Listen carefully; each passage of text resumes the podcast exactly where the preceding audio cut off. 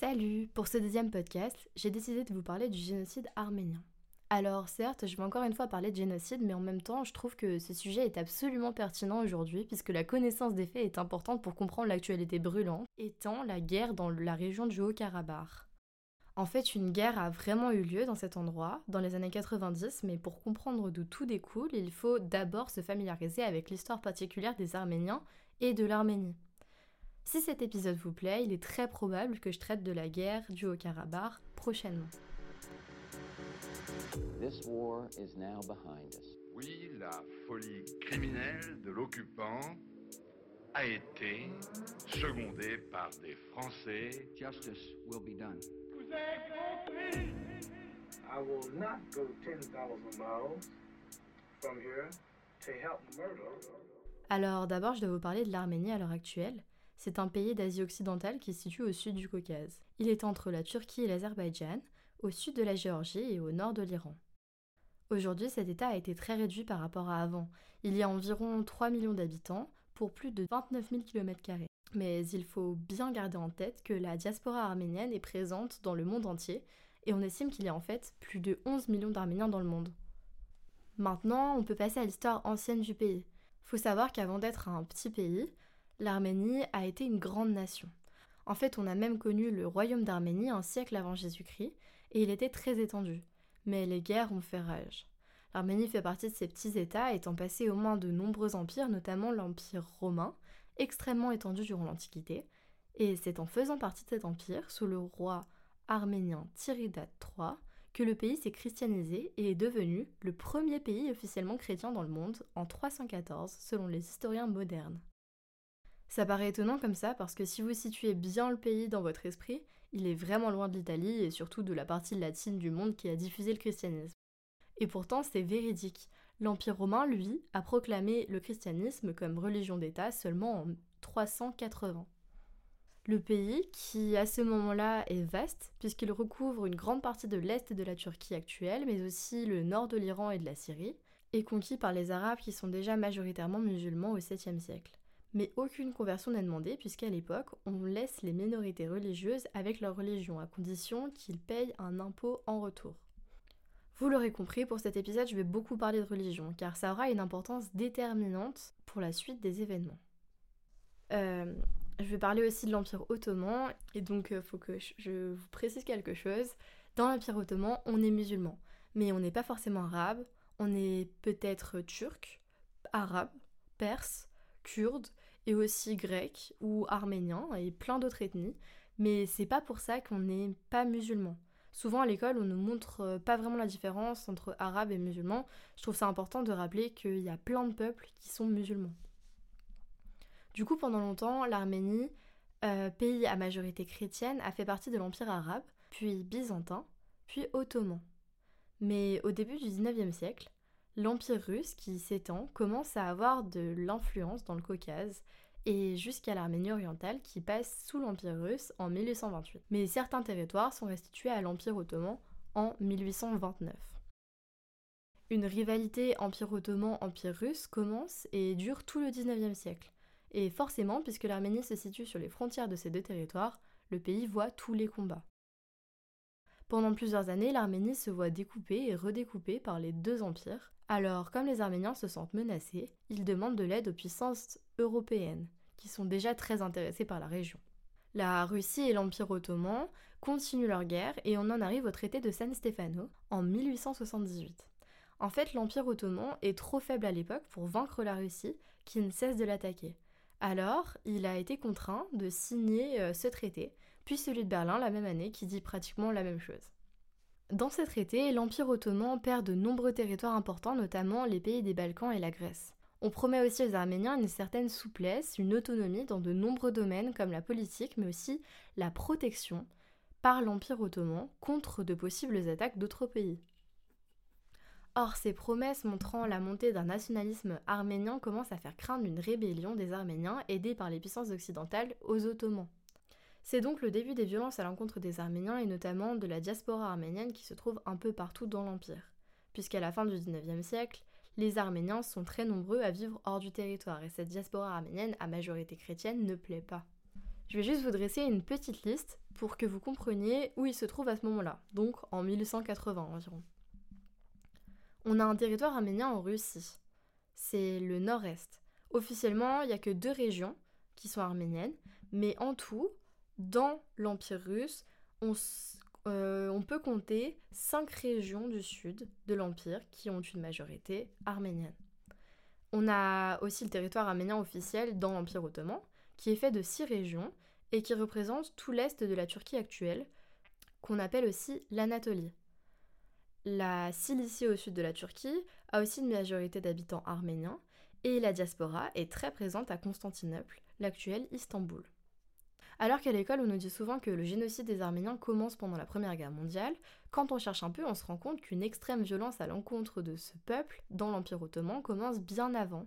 Et cela est expliqué par les historiens pour deux raisons qui sont en fait euh, similaires. Les Arméniens, étant une minorité chrétienne et fortement européanisée dans leur culture, sont vus comme des ennemis puisqu'on leur en veut par rapport à la signature du traité de Berlin, qui a fait perdre beaucoup de territoires à l'Empire, notamment la Grèce, qui était l'autre État chrétien de l'Empire et qui est devenu indépendant. Et puisque le pays est divisé en deux et qu'une partie se trouve en Russie, on pense qu'ils vont trahir l'Empire ottoman et se révolter contre celui-ci.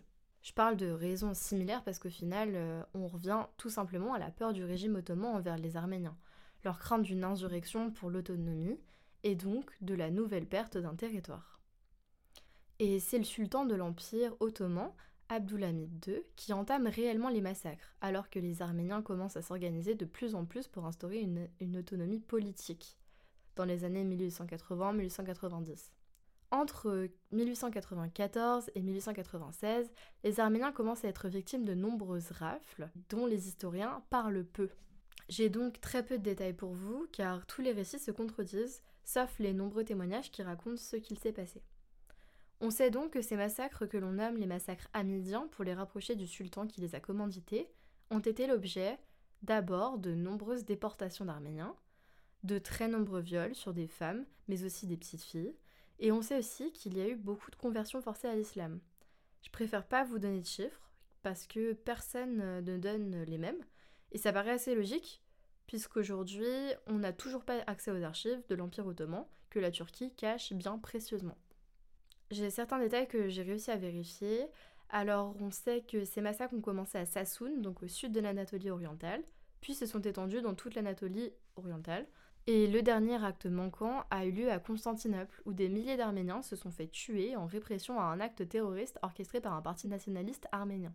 Pour les chiffres, euh, ils se comptent en centaines de milliers de morts euh, et convertis sur l'ensemble de la période de 1894 à 1896. Euh, puis après, le sultan trop occupé dans le début du XXe siècle par la chute de son empire, euh, les massacres reprennent seulement à l'arrivée au pouvoir du mouvement jeune turc en 1908. Je vais d'ailleurs vous parler un peu de ce mouvement avant de continuer. Donc euh, le mouvement jeune turc naît en 1889. Il est créé par des étudiants en médecine notamment, puis est rejoint par d'autres domaines d'études assez savantes. À sa création, il regroupe des jeunes de toutes les origines, toutes les langues et toutes les religions que l'on trouve dans l'Empire ottoman. Son but est de s'opposer au sultan Abdulhamid et de réclamer le retour à la constitution de 1876, c'est-à-dire le retour à une certaine liberté perdue sous le règne autoritaire du sultan. Faut savoir que ce mouvement se développe dans l'Empire ottoman, mais aussi en dehors, que ce soit en Grande-Bretagne, en Égypte ou en France. Donc les membres du mouvement jeune turc entrent dans des fonctions politiques au sein du régime du sultan, puis se rallier à la cause d'un autre homme important, Damad Mahmoud Pacha, beau-frère d'Abdulhamid. Un congrès est organisé pour unifier le mouvement, mais en découlent de nombreuses divisions. Euh, ils étaient divisés en deux groupes principaux qui n'avaient pas les mêmes idées, mais qui se sont quand même rassemblés pour lutter contre le gouvernement, l'Europe trop présente et le déclin de l'Empire. Alors, voyant l'ingérence de l'Europe, continuer dans l'Empire, des militaires décident de faire un coup d'État en 1908, partant de Salonique pour s'étendre dans divers endroits de l'Empire.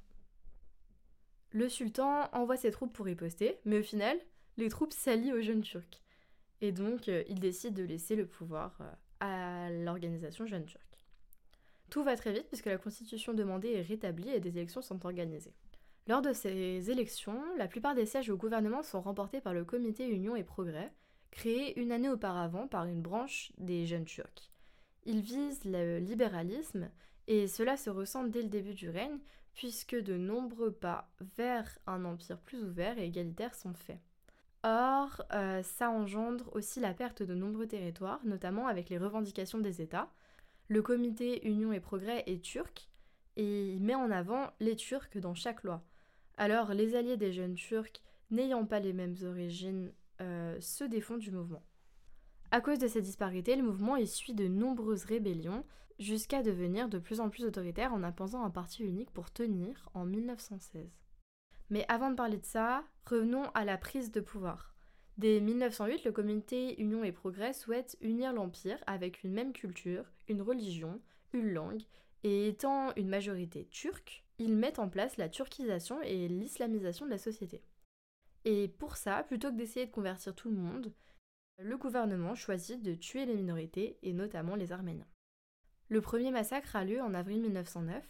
Des milliers d'Arméniens sont assassinés à Adana, en Cilicie, car on accuse des Arméniens d'avoir tué des musulmans. Puis, durant toute l'année 1909, on assiste à de nombreux massacres.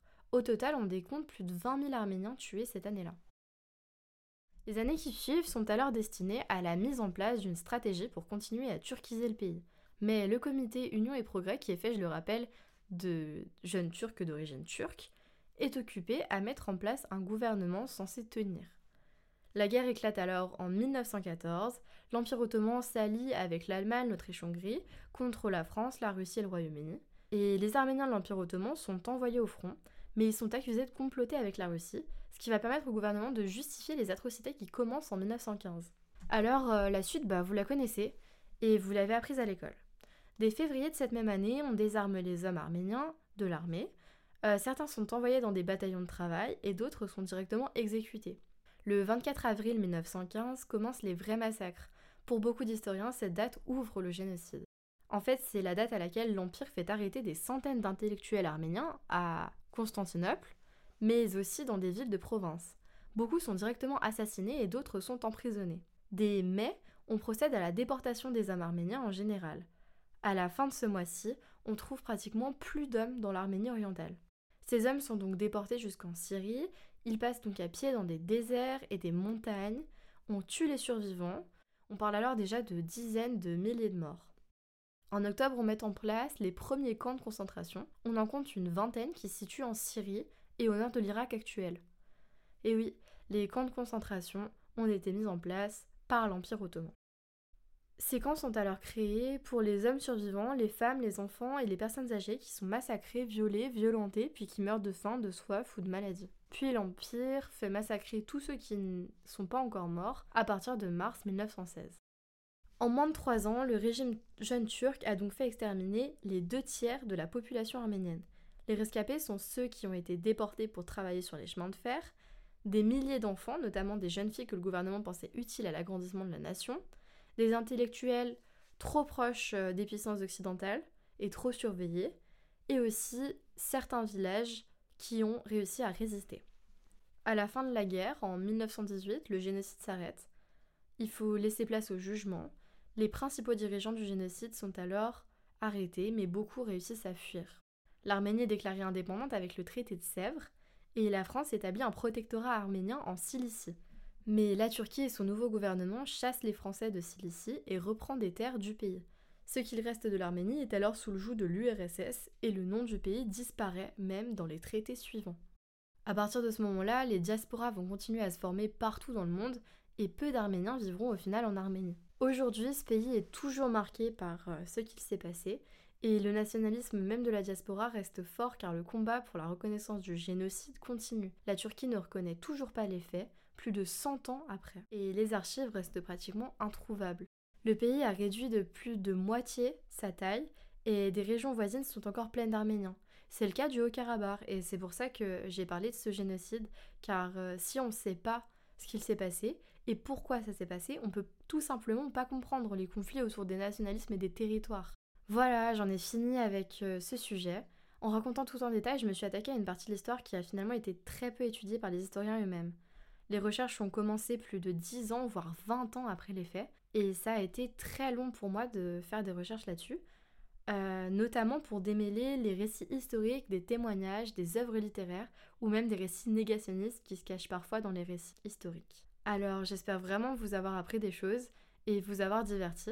Du coup, je vous laisse avec une discussion avec Sarah sur le film La promesse de Terry George. Euh, je suis désolée, mais euh, on a eu des petits soucis techniques, alors le son va être un peu moins bon. Mais voilà, je vous laisse quand même écouter et j'espère que ça vous plaira.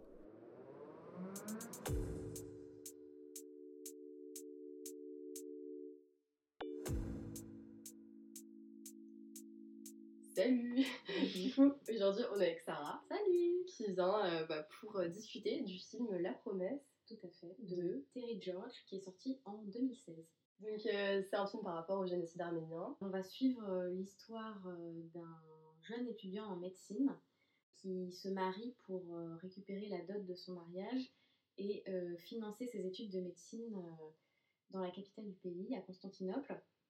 Et du coup, il s'y rend il va commencer à s'installer euh, une, atmosphère euh, très lourde dans la ville et tout bascule. Euh, et donc en fait, bah, c'est l'histoire du basculement de l'histoire des Arméniens vers un massacre. Ouais, donc c'est le début de quand les jeunes Turcs qui prennent le pouvoir, etc. Mhm. Et là, ça part complètement en live. et on voit en fait ce qui s'est passé à Constantinople, mais on voit aussi ce qui se passe dans les provinces. Tout à fait. Et c'est ça qui est intéressant, c'est que du coup, on a plusieurs points de vue. On a le point de vue bah, des gens de la ville, et des Turcs et des Arméniens, puisque lui, Michael, il est, enfin Michael, il est, euh, il est très ami avec euh, un Turc. Oui, et ça aussi, il euh, faut le rappeler parce que je trouve ça super intéressant de voir que, bah voilà, on diabolise pas tant les Turcs tout le temps, et justement, on, montre que, enfin, les gens sont humains, quoi, et que c'est pas tous les Turcs qui étaient en mode faut tuer les Arméniens. C'est ça, c'est la genèse en fait de cette histoire et de comment en fait tout n'est ni blanc ni noir du coup, moi, ce que je te propose, c'est qu'on résume le film. Enfin, qu'on résume. Tout à fait. Bah, qu'on par étape par étape. Étape par étape, très bien. Voilà, comme ça, euh, ça sera plus clair pour tout le monde. Tout à fait. Pour les gens qui ont vu le film et qui n'ont pas vu aussi, parce que le fait de résumer, du coup, ça montrera vraiment par rapport au fait historique, tout ça. Oui, bien ça, sûr. On pourra faire une comparaison plus importante. Donc, euh, on va suivre un jeune Arménien dans ses provinces, dans sa petite campagne, qui euh, n'a entre guillemets pas le choix que de se fiancer, mais le fait de son plein gré, il va se fiancer à une demoiselle qu'il connaît à peine pour euh, récupérer la dot de ce mariage et l'utiliser pour euh, financer ses études de médecine à Constantinople. Et du coup, il part à Constantinople euh, très vite dans le film. Toute cette histoire de fiançailles est réglée dans les cinq premières minutes du film. Et donc, on le retrouve à Constantinople en études de médecine. Il part chez son oncle, oui. qui est un riche d'affaires. Ouais, on ne sait pas exactement ce qu'il fait. il, vend, il, vend, euh, il a une boutique. Oui, euh, il, est, il, au fond du, ouais, il est au fond du bazar là, et, ça a l'air euh, quand même assez imposant. C'est ça, et d'ailleurs, petite parenthèse pour apprécier la qualité des détails dans toute cette séquence de découverte de Constantinople. Il y a une grande diversité des costumes, des décors, des coiffures. Ça, c'est vraiment très très beau. C'est vrai que ça montre à quel point Constantinople était déjà très cosmopolite en fait à l'époque. Tout à fait, ouais. Vraiment, il y a des gens qui viennent de partout, surtout de tout l'Empire ottoman. Oui, et ben euh, justement, en faculté de médecine, il va rencontrer euh, un jeune turc euh, qui est étudiant comme lui, et ils vont devenir très amis. Et en fait, toute cette première partie du film, ça instaure une atmosphère d'harmonie entre les cultures, entre les peuples. C'est vrai, parce que là, c'est vrai qu'il donc, il rencontre Emre, c'est ami turc, et il rencontre Chris, oui, tout à fait. Au même moment, donc celui qui deviendra leur ami, mhm. qui est journaliste, euh, reporter euh, pour les États-Unis. Oui. Enfin, il est dit comme journaliste reporter. Au final, on ne saura jamais s'il est espion oui, ou voilà, journaliste. L'histoire euh, nous brouillera les pistes sur sa, son véritable statut. Après, c'est pas si important parce que du coup, on a bien compris qu'il faisait partie du clan des gens qui voulaient aider les Arméniens, en gros. Et qui. voilà, c'est ça. Pour le film, c'est le plus important, Exactement. je pense. Mais c'est vrai que. Voilà, c'est ça.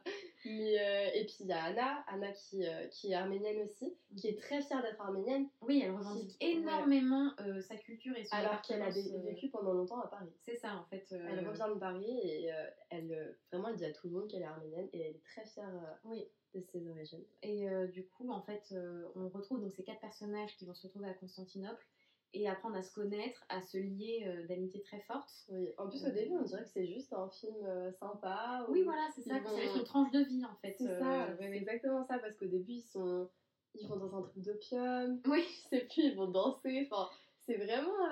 Ouais, c'est. On peut dire qu'ils vivent leur meilleure vie. c'est ça. Oui, oui, et du coup, en fait, dans toute cette première partie du film, on a des plans très larges et euh, une ambiance assez euh, lente euh, qui va vraiment prendre le temps d'instaurer tout ce contexte d'harmonie, d'amitié, de foi en l'avenir, de grandes ambitions Ouais. et donc d'attachement à la culture arménienne, tout en gardant des liens avec les autres cultures tout à fait sympathiques. Et euh, là, à partir de ce moment, des, des choses vont se dégrader. Et bah, en fait, ils sortent un soir. ils sortent un soir. oui. Et euh, tu sais, c'est. Oui, oui. Déjà, Chris, il a prévenu tout le monde. voilà, c'est Chris, ça. il doit partir. Il doit partir dans les Provences. Oui. Et euh, il a prévenu Anna, il lui a dit Fais attention à toi, je vais trouver un visa américain parce Mhm. qu'il faut que tu rentres, il faut que tu viennes avec moi parce que c'est trop dangereux ici. Anna, elle veut pas le croire. Donc, euh, du coup, voilà, on part sur ce premier clivage Ouais. qui montre vraiment que pour, à ce moment-là, les Arméniens qui sont en ville se rendent pas du tout compte de ce qui va se passer. Oui, et puis euh, le Donc, c'est le personnage. début de la guerre, hein, c'est le début de la guerre. Et surtout, euh, l'importance du fait que ce soit Anna qui refuse de partir, ça, ça montre en fait euh, l'Arménien ou l'Arménienne attaché et, Oui. euh, à sa culture, attaché à, sa- à ses terres, qui est revenu euh, et qui compte ne pas repartir avant un moment. Euh, c'est intéressant que ce soit ce personnage qui Oui. se positionne en premier euh, sur, ça, ouais. sur la décision de rester. Et du coup, donc le soir, c'est un soir où ils rentrent, ils sont Anna et Michael. Anna et Michael ils sont sont partis voir un concert. Ouais. euh, Oui, c'est vrai. Et, Le concert, oui, le concert. Et d'ailleurs, c'est un moment suspendu, Puisque c'est juste avant le drame. Et en fait, ils sont à un concert dans, le- dans une église de leur quartier. Et en même temps, on voit qu'il y a tout qui est en train de se préparer. Tout à fait. On commence à voir euh, des personnages, euh, enfin, genre des, des Oui, des rassemblements de euh, personnes avec le drapeau turc. Exactement. Donc on peut se rendre compte que c'est déjà des nationalistes, etc. Et en vrai, voilà, si on connaît un peu l'histoire, on sait ce qui va se passer. Franchement, c'est. Et encore, parce que je trouve qu'ils ont bien joué la carte de ok, on se cache, il se passe des trucs bien, Mm, mm. et après on se sépare. Oui, oui. Parce que du coup, donc il y a ça, ils arrivent euh, donc contre bah, la bande de, Turcs là. Et euh, Oui, en au fait, début, ils arrivent à se cacher. Ils sortent du concert, il fait nuit. Donc déjà, euh, c'est intéressant parce qu'à partir de ce moment du film, la colorimétrie du film va s'assombrir énormément. Ouais, euh, basculement total euh, de la situation dans le pays. Et donc en fait, donc, ils sortent de leur concert, tous les deux, Michael et, et Anna. Et en fait, ils arrivent à, se cacher, ils constatent avec stupeur que les nationalistes turcs bah, tabassent hein, Oui. violemment, foutent le feu à tous les, tous À les, commerces, tous les commerces arméniens. Ouais. Euh, donc c'est un, un premier euh, massacre. euh, bon, Au c'est- le début. Quoi. Voilà, c'est ça, c'est le début. le début des massacres. ils arrivent à se cacher, mais en fait, on, on- et à se réfugier dans un espèce d'hôtel euh, géré par une famille. Non, alors avant, Ah en oui. fait, ils se font, ils se font choper eux ah oui, parce que Michael décide de faire le héros et va sauver les gens qui sont en train de se faire massacrer. Oui. Sauf que, enfin, tu te rends bien compte, je sais pas, il fait nuit, le soir et tout. Tu- vois les gens se faire tabasser, ok, c'est super d'y aller, Mhm. Mais tu te rends compte que toi aussi tu vas te faire tabasser et t'attires la, la fille avec qui t'étais. Oui, c'est vrai que bah, c'est la figure vraiment, du il héros. s'est euh, vraiment pris pour un héros, genre je vais pouvoir tous les tuer alors que les gars ils ont des armes. Genre toi t'es là, t'es avec ta veste, t'as rien. et tes points. Et D'ailleurs, Anna elle balance des choux-fleurs. Oui, et trois, gens. et pommes de terre. Non, et la blague a passé, euh, ils peuvent aller se faire une soupe, je crois, quelque chose Ouais. comme ça. Mais ouais, ouais. Et bah, du coup, c'est là qu'ils vont se réfugier justement fait, l'hôtel. ouais. Qui, euh, des, des, des gens qui ont pris beaucoup de monde chez eux. Alors oui, c'est ça. voit, hein. c'est, On voit euh, qu'il y a plein de, de monde. Bah, en fait, ça instaure l'esprit de solidarité, Oui. euh, mais en même temps, euh, dans un état de choc total. Ah oui, oui. Euh, Bah, de toute façon, les gens au début comprennent oui, oui. pas tant. C'est ça, bah, c'est d'une extrême violence. Je veux Parce qu'en euh, soi, ils savent, ils savent qu'ils sont détestés. Et dès le début, d'ailleurs, euh, dès le tout début, on n'en a pas parlé, mais quand Michael arrive à Constantinople et arrive au, au bazar pour euh, voir euh, son, son, son oncle. et bah il y a un homme, un, du coup un turc certainement, qui l'attire et qui lui dit ne va pas voir cet homme, c'est un voleur d'Arméniens. Ah oui, c'est vrai, Ouais. c'est Et intéressant. du coup, c'est le tout début, c'est vraiment la première. Mm, petite mm. violence qu'on voit. Et c'est là qu'on on voit quand même qu'il se passe déjà des choses. Oui, oui, c'est euh, sourd en fait, c'est souterrain voilà, comme. euh, Et donc là, on se rend bien compte de, de ce qui se passe vraiment. Et les gens s'en rendaient moins compte parce que bah, ils étaient habitués, ils se disaient, euh, Oui, ils le C'est bon, subissaient, ouais, voilà. euh, c'était c'était un non-sujet en fait, c'est ça. ou en tout cas, c'était supporté. Et donc là, c'est la première fois qu'ils se rendent vraiment compte de à quel point ils sont haïs en fait. Tout à fait. Et du coup, euh, bon, euh, pour la petite histoire euh, romantique, c'est aussi le moment où euh, Michael et Anna vont se pécho pour la première fois. Bon, ça. Bah, en soi, pour la seule fois du film. Oui, spoiler, du coup. en vrai, on va dire la vérité. oui, oui, non, mais en tout cas, bon, c'est. Disons que sur la trame historique, ça n'apporte pas grand chose. Pas du tout, mais c'est important pour, bah, comme tu disais, pour que le, public s'attache au personnage, on se reconnaisse dans les personnages. On n'a pas envie qu'il y en ait un des deux qui meurt, c'est pas le moment, on a envie qu'ils s'en sortent et qu'ils trouvent un moyen de s'enfuir ou de s'en sortir. Ouais, Et on sait qu'à partir de ce moment-là, c'est quand même une. Genre, ils vont être très vite séparés, mais ils vont se retrouver. Qui est assez ouf. Disons, enfin, disons ils, on en reparlera. Ils dragouillent aussi depuis un petit moment, euh, depuis qu'ils se sont vus, mais là, Alors que, scène quand même, Michael est avec une autre femme. Oui. et Anna est avec Christophe. Mais bon, ils sont pas là, ils sont pas à Constantinople, donc. Euh, mais ouais, ouais. Bah, du donc, coup, il y a cette nuit d'amour, et le lendemain, eh bien, euh, il euh, décide de sortir de l'hôtel parce qu'il faut bien constater les dégâts à l'extérieur. L'idée, c'est d'aller euh, dans la famille de Michael, donc dans la famille de l'oncle, pour voir si tout le monde va bien, parce que, bah, évidemment, c'est des Arméniens aussi. Et puis, il y a deux enfants. Il y a deux enfants aussi. Anna, c'est la nourrice des deux filles. Des deux cousines de Michael. les deux cousines de Michael. Du coup, bon, bah, ils y retournent.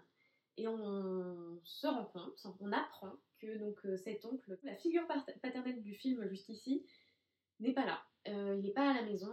Euh, bah, il s'est fait arrêter. Il, oui, il s'est fait arrêter. Il s'est fait euh. arrêter. En plus, les, les, filles, elles sont un peu choquées parce qu'elles disent oui, on dit que papa est un traître.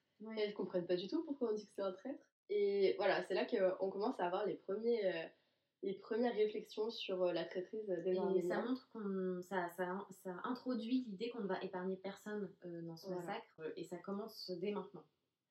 Du coup, donc il y a Michael et Emery qui vont donner leur papier pour dire qu'ils sont exemptés de faire la guerre. Pourquoi? Parce qu'ils sont en études de médecine. Donc ils sont probablement importants pour euh, bah, justement les guerriers, clairement, pour les gens qui combattent, etc.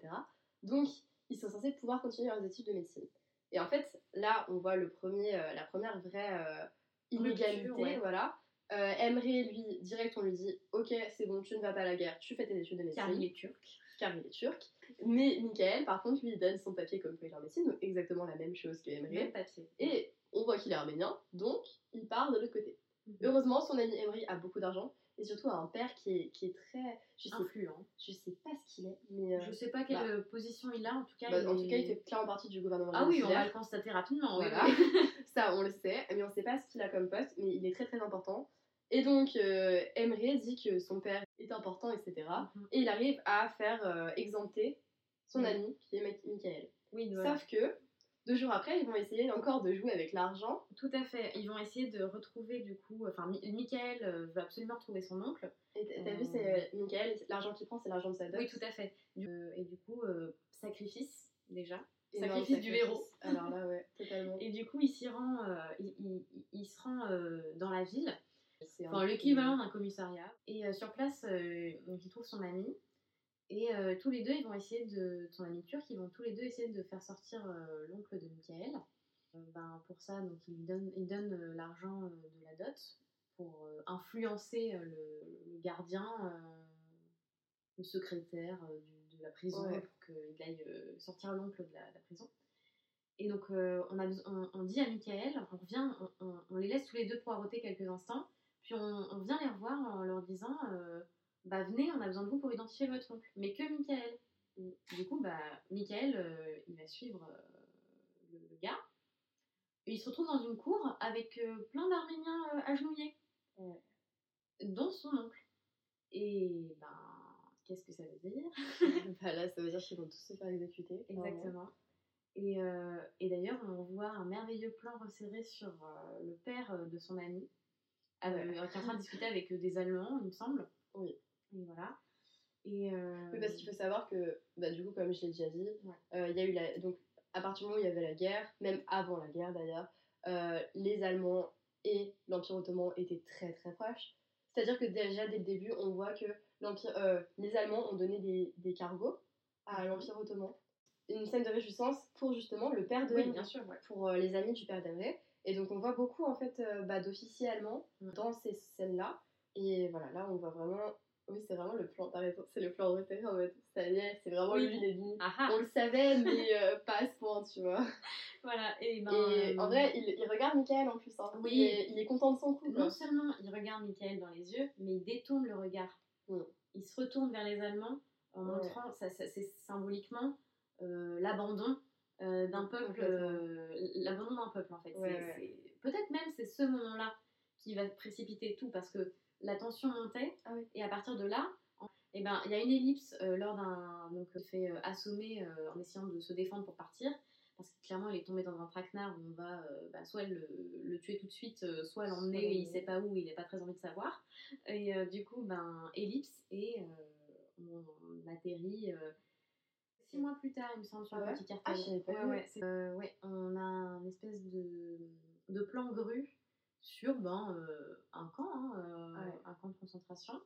Ah bah, non, un c'est camp de travail, pardon. ouais, un camp de travail. Les camps de concentration, c'est pas du tout la même Oui, oui, chose. oui. On n'en voit pas d'ailleurs. euh, Non, on n'en voit pas, je, je dis n'importe quoi. C'est un camp de travail. Euh, C'est pas l'ambiance non plus. Non, c'est pas très cool. Euh, c'est pas l'ambiance. Euh, pareil, d'un point de vue cinématographique, c'est euh, donc on est au milieu de nulle part. hein. On est vraiment au milieu de nulle Ouais, part. Les gens sont à moitié nus. C'est très Enfin, c'est que poussiéreux. les hommes.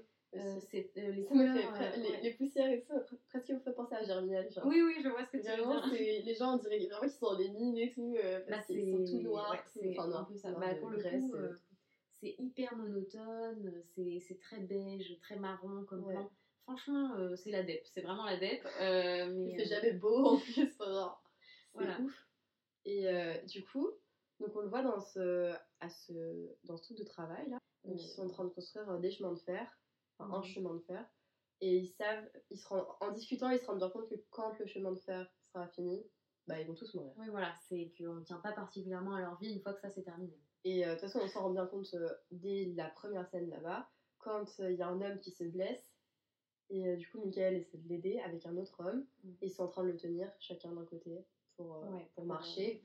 Et en fait, bah, il y a un, un, un officier qui tire une balle dans le dos du gars qui Oui. s'est Bon. blessé et il lui dit, euh, il, il demande à l'autre, pas à Michael, mais à l'autre qui le tenait, euh, remercie-moi parce que je t'ai débarrassé de ton fardeau.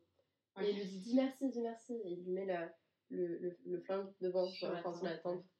Et donc il est Ah. obligé de dire merci. Voilà. Donc c'est vraiment euh, la déshumanisation la plus totale comme on peut s'imaginer. euh. En fait, c'est exactement ce dont on a parlé quand on a parlé de la Shoah. oui, voilà. De toute façon, voilà. Et euh, faut bien se rendre compte que la Shoah, c'est pas le premier génocide. Ah oui, non. Et en fait, ça- a été complètement inspiré de ce qu'ils ont fait pour les Arméniens. Tout ce qu'on a fait Ah euh, ouais. pendant la Shoah, c'était vraiment genre euh, un, un copier-coller, mais juste un peu après. ouais. Voilà, c'est ça. Non, mais c'est clairement ça. Juste après, donc forcément, il y a plus de technologie. Les chambres à gaz, tout ça, il n'y avait pas ça à l'époque.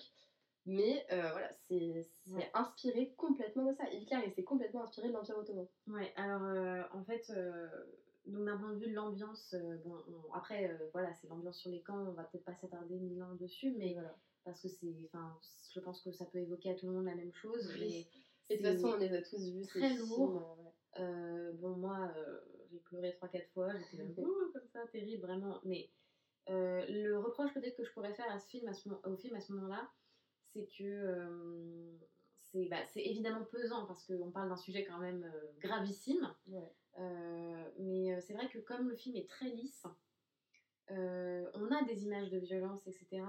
on arrive à s'identifier, mais peut-être que le côté lisse du film maintenu dans les séquences dans les camps était comment dire ça, ça met un filtre en fait j'ai trouvé que ça mettait une espèce de filtre Bah mais Sur la sensibilité pour ça, voilà, parce que moi je suis très sensible pendant les films et là je n'ai pas pleuré une seule fois. Donc on- du coup, on revient au moment où Oui. il travaille et en fait, euh, avec les, autres- les autres gens qu'il rencontre, vont faire un plan pour s'évader tout simplement. et du coup notre héros euh, va entamer une, une, une fuite Ouais, un Euh, méga périple. de longue haleine, ouais. Euh, bah, il va traverser euh, les déluges, il, rencontre un train. Ouais, alors le train, la, la scène du train, ça, elle est. de- Je pense que c'est celle qui m'a le plus touchée. Ouais, je. Il s'accroche à un train comme ça au pif en se disant bah je vais avancer C'est ça. et en fait il se retrouve avec plein d'Arméniens C'est ça. qui Il sont en train de se faire un, déporter. un train de déporter, ouais. Voilà, c'est ça. Et il pleut.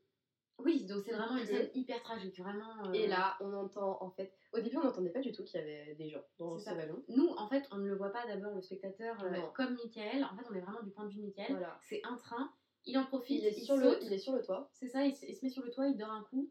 Et en fait, il se fait réveiller par le déluge enfin l'espèce de pluie euh, diluvienne euh, qui lui tombe sur le coin de la tronche. Et en fait, euh, à partir de là, il va vite se rendre compte que dans ce train, enfin ce train n'est pas un train lambda. Ah ouais, ouais. Et c'est là il entend. Ouais, parce que là, il entend les gens qui sont en fait super heureux qu'il pleuve. Mhm. Il entend tous les gens qui disent de l'eau, de l'eau, de l'eau, ah parce qu'ils sont assoiffés. Je pense qu'ils sont dans ce train depuis des jours, enfin des semaines. Et voilà, ils sont tous en train de, de, de fêter le fait qu'il y ait de l'eau. Et en fait, il se rend compte qu'il y a Michael. Il le voit. Mm, mm. Et euh, du coup, il lui demande de sortir. Il lui demande d'ouvrir la porte.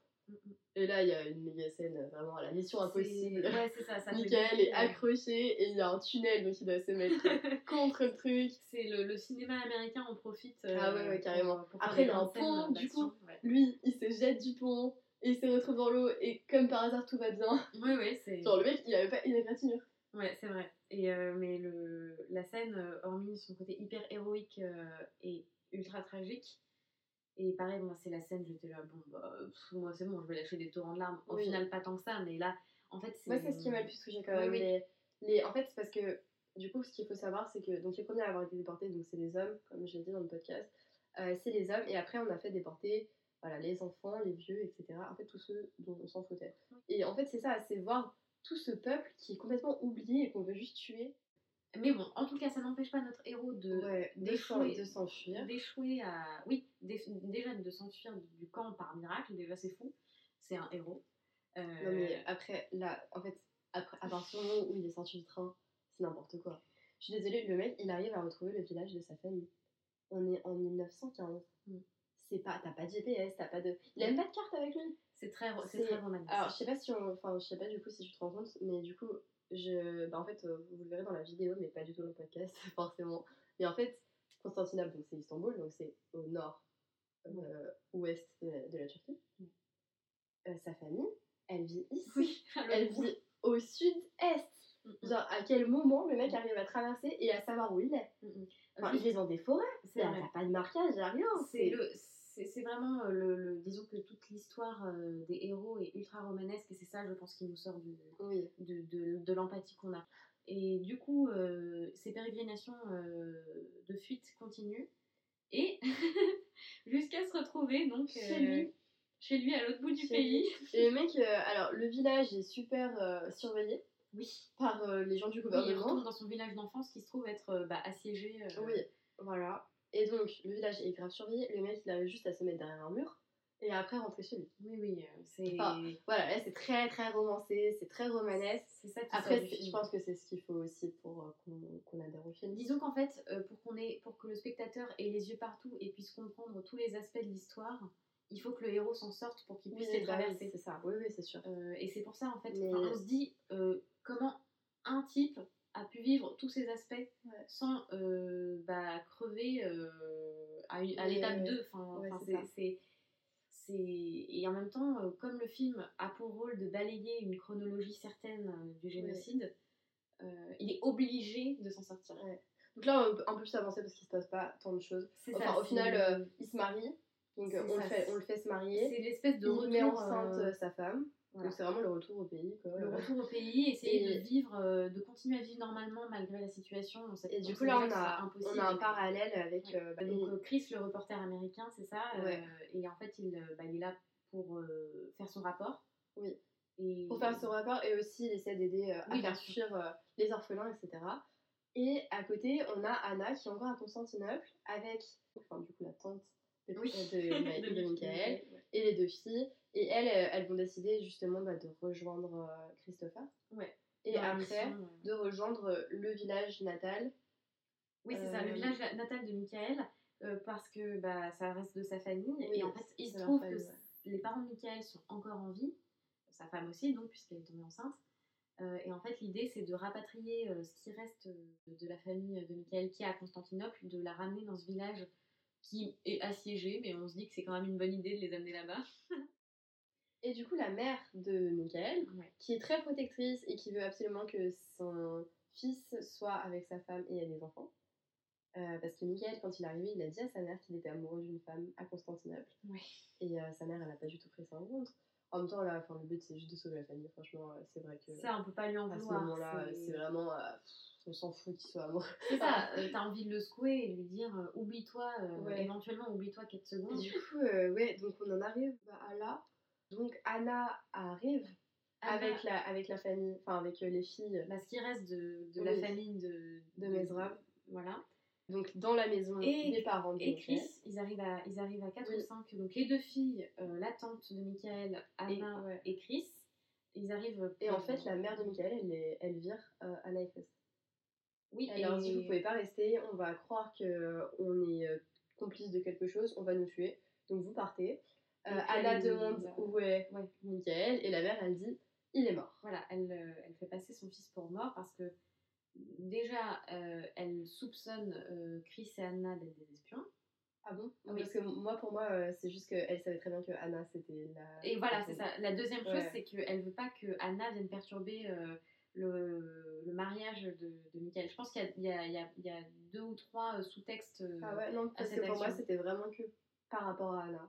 C'est, je pense en majorité ça, c'est l'instinct de mère qui veut préserver la famille qui parle à ce moment. Et euh, bref, du coup, euh, on en est au fait que Anna et Chris rentrent à la mission protestante. Oui, tout à fait. Euh, du coup, c'est ça, c'est le. Ils se font gentiment remercier par, la, mère de Michael, qui le fait donc passer pour mort. Ils retournent à leur mission pour évacuer les orphelins du pays. Et non, de enfin, ils évacuent les orphelins au fur et à mesure, mais là, ils apprennent qu'ils doivent tous les évacuer oui, parce qu'ils sont plus en sécurité. C'est surtout ça. Oui, et c'est une nouvelle qui tombe. Euh, donc là, on est euh, donc dans, à la mission. Euh, comment ça s'appelle? La mission protestante.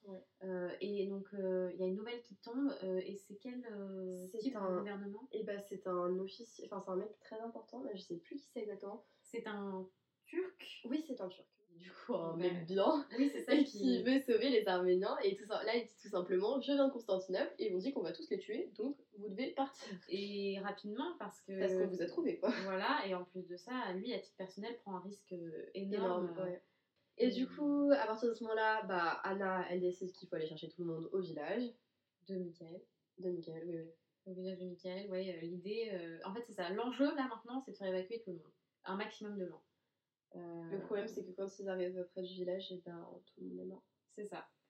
Euh, c'est pareil, un deuxième, enfin, un autre moment euh, vraiment extrêmement dramatique euh, du, comment dire, du film.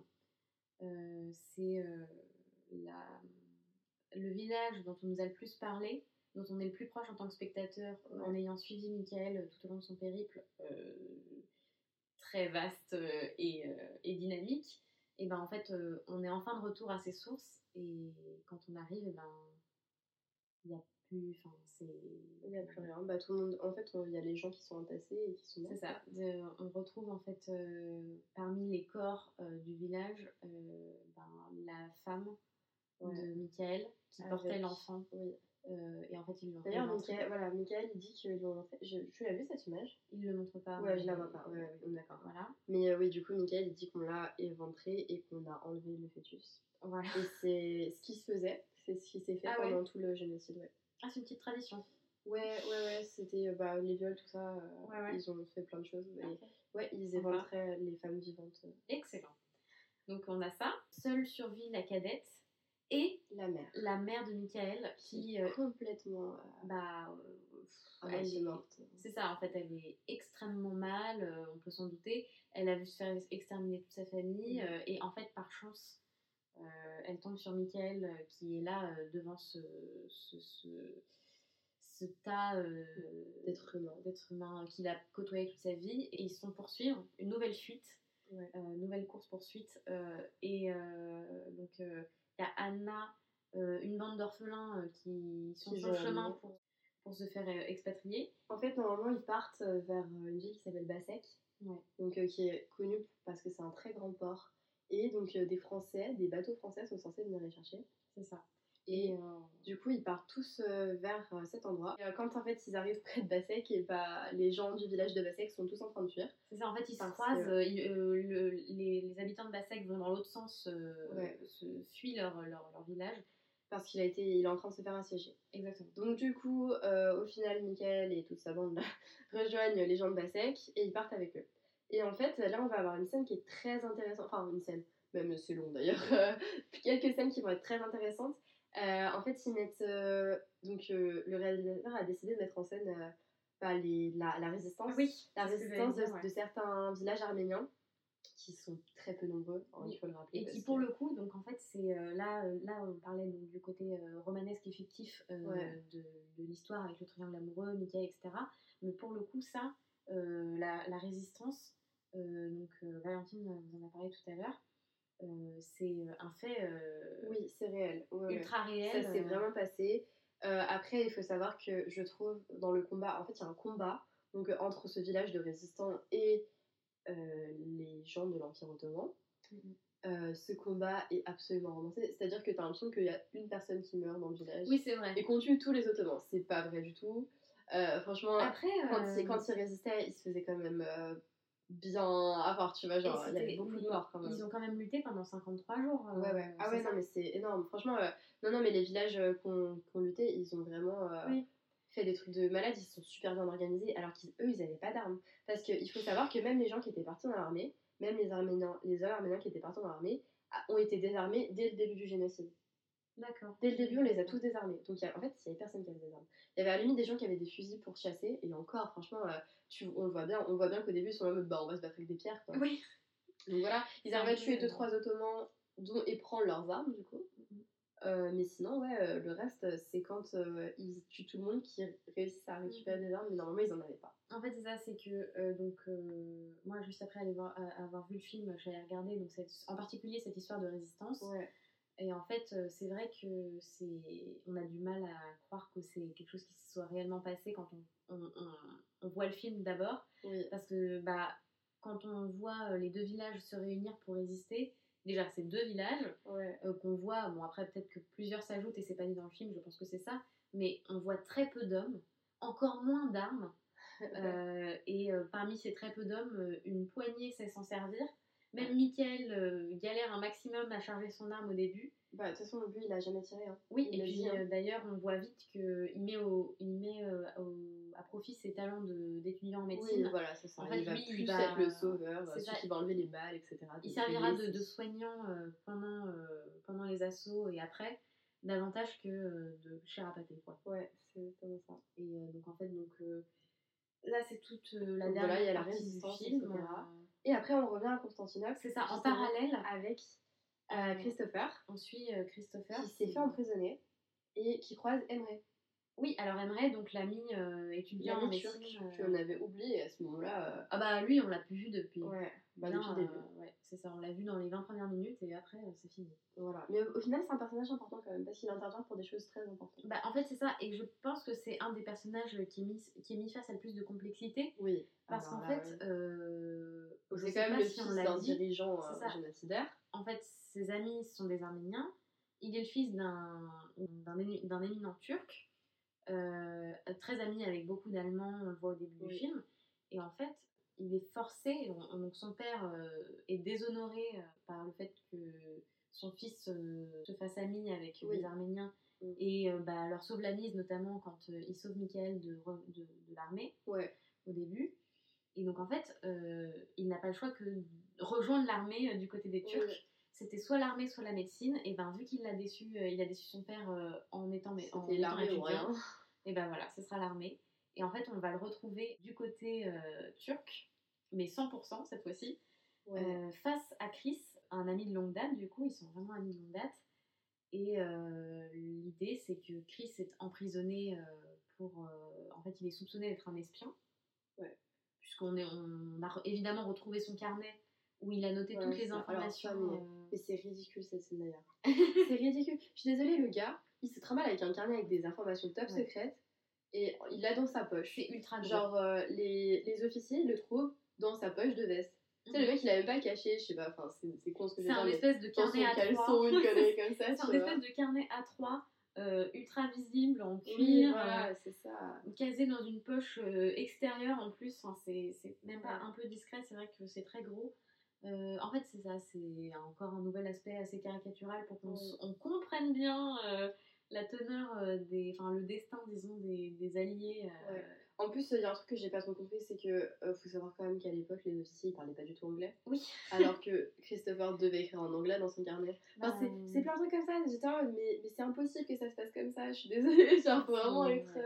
Bref, du coup, il est en, il est en prison Toujours pour ça. Voilà, qui se fait emprisonner pour. Et donc, on euh, trouve dans son carnet euh, l'histoire euh, du Turc qui avait donné des informations comme quoi les villages allaient tous être pillés et on allait déporter tout le monde. C'est ça, qu'il fallait vite fuir.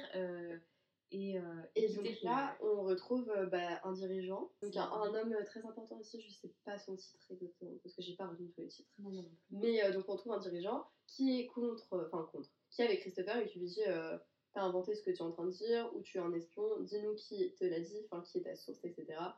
Et euh, enfin là voilà, il se fait frapper, etc. Oui, démonstration de la cruauté. Euh, et encore, j'ai eu euh, peur, j'ai cru qu'il allait se faire torturer. Oui, moi aussi, j'y ai cru. Et en fait, c'est. Alors, c'est pour ça aussi, il y a ce côté, en fait, c'est une voix très doucereuse. pour, enfin, du côté de l'officier du coup turc, enfin on sait très bien où cette conversation va aller. En fait, euh, il n'y a, y a, pas de compromis possible euh, et Chris va se faire euh, emprisonner, voire trois petits points. Voilà, on ne sait pas trop ce qui se passe, etc. Et donc, il arrive, donc il est en prison. Et, il croise Emery et il dit Bah, faut que tu me sauves. Parce que Emery, il est en mode Moi, j'ai galère déjà de ma vie en ce moment.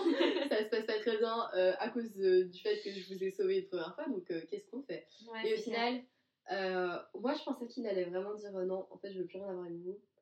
Et deux jours après, l'ambassade, euh, un mec de l'ambassade américaine débarque à Constantinople, là où est enfermé Chris. Oui, voilà, parce que je pense qu'il était déjà à Constantinople. oui, oui, en tout cas, il, il, arrive dans les bureaux en furie et demande.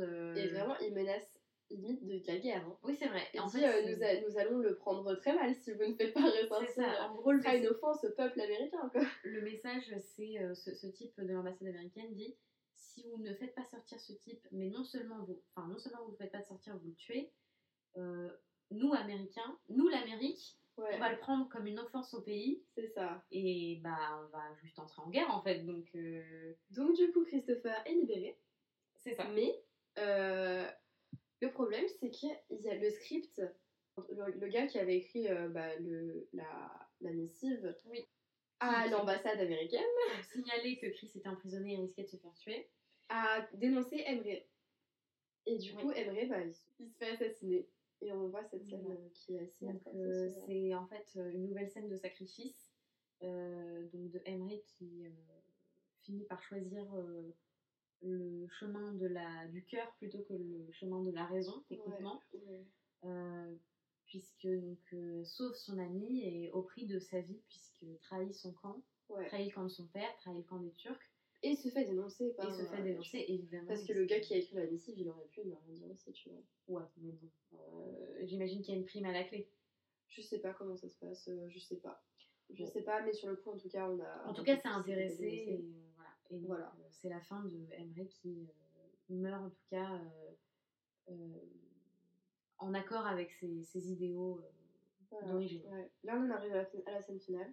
C'est ça. Donc, après la donc en fait, on revient dans les provinces de, de la Turquie, du coup, oui, c'est probablement ouais, c'est la Turquie. Et on a en fait les, le groupe de Michael, des enfants du village de Basek, sont tous pratiquement arrivés. C'est ça, euh, c'est le Sauf que là, on a appris, en fait, euh, vu que les villages ont résisté, et bah là, tout l'Empire Ottoman est à leur trousse. C'est vraiment genre le truc qu'il faut pas laisser passer, parce que si on les laisse passer, ça veut dire qu'on n'a pas réussi à les avoir, alors que c'est ridicule. Un village contre des gens armés, enfin contre une armée tout court. Bah c'est ça, en fait, c'est absolument ridicule. La manière dont le, dont le, film le montre, en fait, on se demande comment c'est possible que ce qu'ils aient pu, euh, enfin que, que, ces villageois aient pu tenir 53 jours euh, avec 4 fusils et demi et 3 euh, pierres quoi. Et les gens de Constantinople ils sont ils sont fous. Les officiers ils sont C'est ça, ils ont des espèces de grands tu sais quoi des, espèces de grands canons. Ouais ouais ouais. Ils ont envoyé du coup des armées avec des canons des, des trucs mais mais c'est assez démesuré. Et là, personne ne meurt, pratiquement. donc ils sont bombardés, ils sont ouais, sur un mont. Ils sont dans des, montagnes, des petites montagnes, enfin ouais, de je considère ça comme une colline, on va dire de montagne. Il a un nom, ce nom. Oui, et bah, j'ai pas retenu, je crois. C'est avec des... Il y a deux A dans, dedans. C'est ça. En fait, c'est un, euh, comme euh, c'est un, c'est un fait réel, euh, toute cette histoire de résistance. en fait, l'idée, c'est que les villageois, les villageois reculent, reculent, reculent le plus proche de la mer. Ouais. Et en fait, d'ailleurs, il y a une scène où, où, les femmes villageoises sont mises au service pour coudre un drapeau. Oui. Un immense drapeau fait avec tous les draps. Ouf. Cette scène, je la trouve folle parce que vraiment, on voit qu'il coule trop vite et tout. C'est ça, et, donc euh, déposé sur euh, la, les collines pour euh, être vu par les bateaux, par les avions, etc. Et qu'on vienne à leur secours. En fait, ils, sont ils, ils, mettent un repère près des côtes. Et donc la bataille, la, la, la, résist la, bataille de résistance finale se fait donc, sur ce mont en, en bord de, en bord de, mer. Anna et Michael sont au front. Ouais. Et euh, en parallèle de ça, euh, les, les, les, Alliés arrivent. Oui, les Français, le bateau français arrive. Et sur ce bateau français, qui sait pas qu'on retrouve? Bah Chris. Bah oui, bah oui. Ça paraît tellement logique. Non, en fait, euh, oui, Christopher, on l'a vu partir de Constantinople. On l'a vu, il a demandé aux Français bah, d'aller avec eux parce qu'il a, il a dit oui, je suis reporter américain, je viens avec vous. Il faut absolument que je vienne pour. Voilà, et en fait, lui, il veut juste se retrouver là. Alors il y a ça, mais aussi son aspect. N'oublions pas que c'est un américain, c'est la figure de, du héros américain. c'est vrai, il euh, débarque comme ça. En plus, il, va sur la terre, tu sais, genre. Oui. Il y a plein de, de, Français qui restent dans le bateau, lui il va sur la terre, il va tous les chercher. Et puis en fait, il arrête pas de promouvoir cette idée de. Euh, parce qu'en fait, les Français sont pas full show pour euh, qu'ils s'incrustent sur la, mission. Sauf qu'en fait, son message c'est bah oui, mais il faut bien que le monde entende parler de vos exploits. Et en fait, c'est ça, c'est le, reporter dédié, le reporter passionné, et oui, le reporter amoureux, l'homme amoureux. Euh, en fait, c'est le, héros américain. Parce que quand il arrive, tout ce qui, la seule chose qu'il crie, c'est Anna. Hein. Oui, bon voilà, c'est Anna, puis éventuellement euh, William Michael, et puis ah, il faut que j'aille aider les gens. Les ah enfants, vrai. oui, les enfants. non, c'est vrai qu'il est très accroché aux enfants. Oui, oui, euh, mais en fait, c'est ça. Je trouve que, Anna et, et, et, Christopher, ils ont quand même une relation particulière avec les enfants. Anna, dès le début, elle, est, bah, déjà, elle a une relation particulière avec les, les, les petites filles. Elle est nourrice ouais, des cousines de Et euh, vraiment, Anna, elle est très très proche des enfants. Et c'est, je trouve que c'est ouais, un... c'est un, joli personnage, euh, Anna, parce que c'est cette euh, ambivalence entre la femme forte, dédiée dans ses combats, dans ses idées, proche de sa culture et de son peuple. Et bah, pour les yeux de l'homme, c'est la femme maternelle, euh, enfin c'est euh, euh, la femme à marier, la future mère, proche des enfants. Oui, en fait, elle a ce double rôle. Enfin, en fait, les personnages sont vraiment classés dans de grands stéréotypes. Ils ont des traits. Bah, oui, mais en même temps. Elle est, elle est arménienne, certes, mais elle est très européenne. Tu la vois dès le début dans ses grandes robes, dans ses trucs, à la française, quoi. Et bah, le choix de l'actrice aussi est assez équivoque. En fait, c'est une, actrice québécoise. Elle, elle, est très belle, Charlotte Lebon. Et elle joue très bien. Moi, je suis un peu ah déçue d'avoir vu en, version française, du coup. Oui, bah oui. J'aurais préféré profiter pleinement des talents des acteurs. Ouais, parce qu'on a tous les deux vu en VF, parce qu'on a regardé. Enfin, non, moi j'ai regardé en streaming, il n'y avait que la VF. Et euh, toi, bah, t'as pas trouvé en VO. Euh, j'ai trouvé sur, euh, YouTube. en VF. Et du coup, pour revenir à cette scène finale, parce que c'est. Il faut bien qu'on. Qu'on finisse. il faut bien qu'on arrive au bout de cette histoire. les Français arrivent sur la plage euh, et euh, les bombardements continuent. Les bombardements continuent, c'est euh, la nuit. donc on a toute cette ambiance avec l'eau de, l'océan, la mer. non, c'est la mer. C'est la mer, hein, oui. l'eau qui est très agitée, les barques qui sont microscopiques dans cette, dans cette immense quantité d'eau. Et l'idée, c'est donc l'histoire nous le dit, 4000 euh, euh, Arméniens euh, qui sont sauvés. sont sauvés dans une nuit qui a dû être extrêmement longue. puisque c'était toutes petites barques pour faire monter tout le monde sur le grand bateau français. et donc nos, nos, personnages, Michael, Chris et Anna, montent dans les barques. Et le truc, c'est que sans spoiler, il y a quelqu'un qui va se noyer. C'est ça. Parce qu'en fait, il y a un nouvel assaut euh, donc, euh, de, des gens de l'Empire Ottoman. Je sais jamais comment les appeler en fait, ces gens, mais bref. donc il y a un nouvel assaut et euh, en fait, ils bombardent les barques. Et donc forcément, bah, même ils de l'eau en fait, et forcément bah, ça agite encore plus l'eau. Donc il y a des gens qui tombent à l'eau, il y en a pas mal, hein. Et il y a quelqu'un qu'on va pas réussir à sauver. Tout le monde ne s'en sortira pas euh, comme on croyait, parce qu'évidemment, quand ils montent dans les barques, on se dit super, c'est exactement la fin qu'on attendait. Ouais.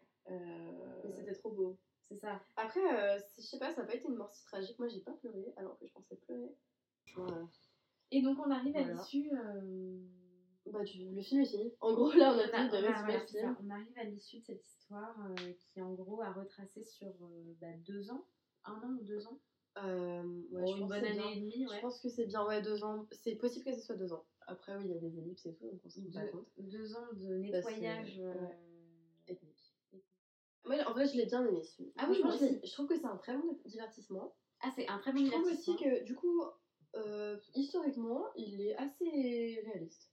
Il est réaliste, mais justement, quand on connaît pas vraiment les faits, tout ce qui s'est passé, parce que on a tous parlé du génocide arménien à l'école, mais enfin, on, a dit oui, les gens sont morts, euh, en gros, on a plus ou moins parlé, mais très vite fait. Et c'est vrai que quand tu regardes, bah, c'est comme toi, par exemple, tu m'as dit pour euh, bah, les, le, comment, le moment où il résiste, le village résiste.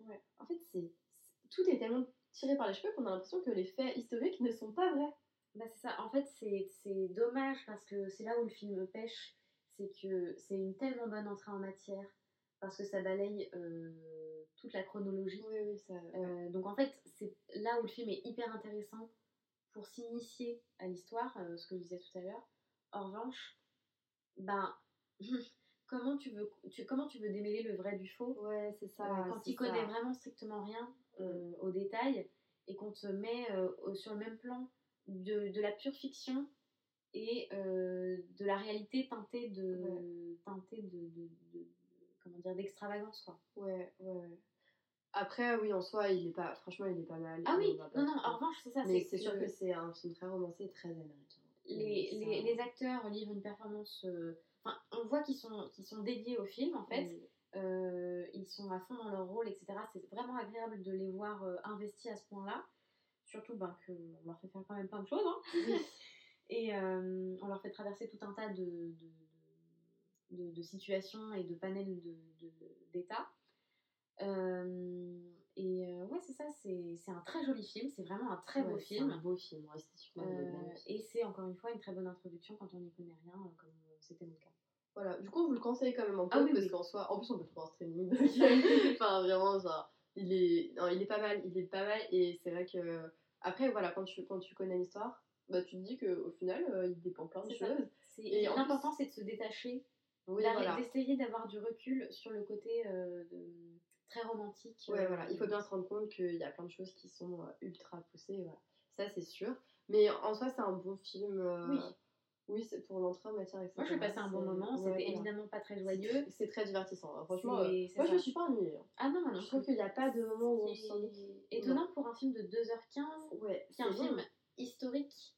Après, est-ce que c'est un film historique? Est-ce que c'est écrit que c'est un film historique? Euh, Je vais te dire ça tout de suite. Ah non, c'est considéré comme un drame, pardon.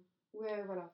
Parce que, oui, c'est par rapport à des faits, ils le disent que c'est par rapport à des faits historiques. Mais euh, oui, moi je pense que c'est un D'ailleurs, euh, à la fin, euh, dernière minute du film, il y a des vraies photos du génocide. Il y a des. Alors, j'ai pas trouvé.